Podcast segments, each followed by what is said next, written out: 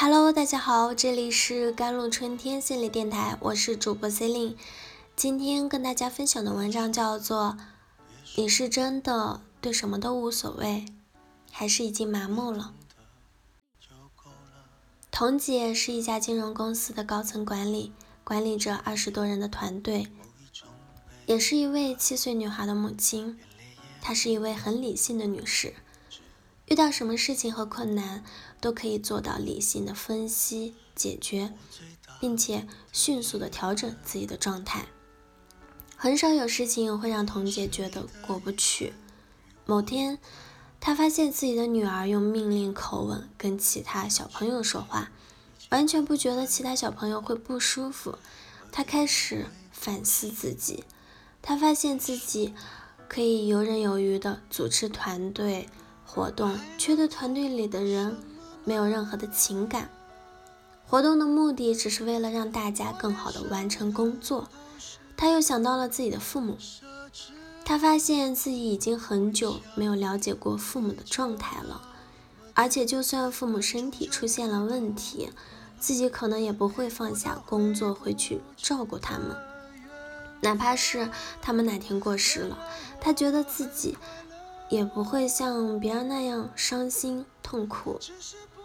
这个时候，他发现自己的生活里好像不存在情感这个东西，自己就好像是个机器人。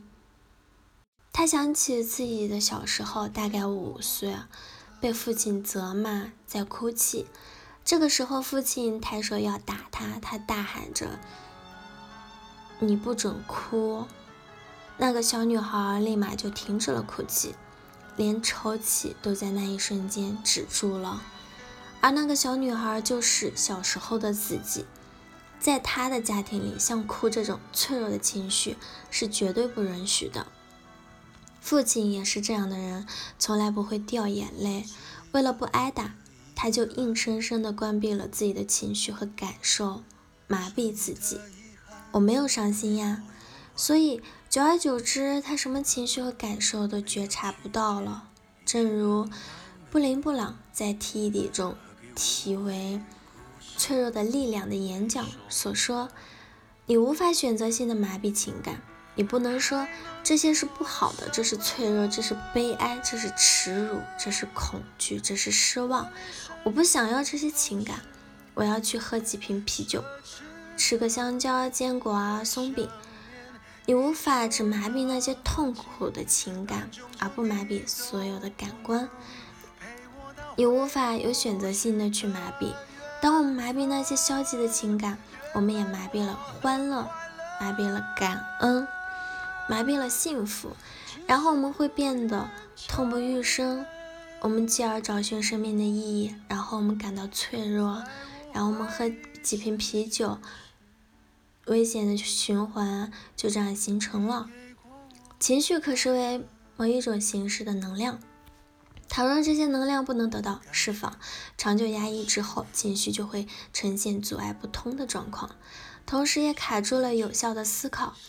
你若有过大发雷霆或者是陷人忧郁、不能动弹的经验，必然可以了解，在强大的情绪干扰之下，去做理性的思考是多么的。困难，没有被消化的数据无法适应储存，而消化不了的数据往往带着情绪上的意义，与情绪中的能量是否被释放有关。情绪具有推动的力量，在情绪的左右之下，我们的头脑无法正常的运作，新的类似的经验总会勾起旧有的固定的反应，也就是所谓过度的反应的由来。情绪压抑多年后，个人的思考能力严重的被毒害和削弱，被冻结的心灵犹如有故障的录音机，一再重复播放相同的曲子。咨询师的建议是：第一步，觉察。虽然我们多年已经习惯用各种方法逃避我们的感受和情绪，但并不代表我们一点儿都感觉不到。只要我们有意识的去觉察，当它出现的时候，还是会留意到。当我们有情绪的时候，先去看看这个情绪是什么，告诉自己：我看到你了，我知道你在。在这个过程中，我们便做到了关注我们的感受和情绪，承认它的存在，而不是去控制它、压抑它。这样，我们压抑自己感受的不舒服便会少很多。这便是打破压抑的起点，关注我们的感受，慢慢的与他建立和谐的关系，而不是压制他们。第二步，表达分享。做到这些。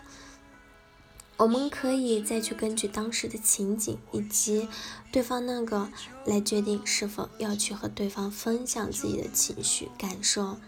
如果对方是你的亲密关系，那我的建议是把你看到的感受分享给对方，这样才能让对方更了解你的此刻发生了什么。好了，以上就是今天的节目内容了。咨询请加微信公众号 jlct 幺零零幺，或者添加我的手机微信号幺三八二二七幺八九九五，我是 Celine，我们下期节目再见。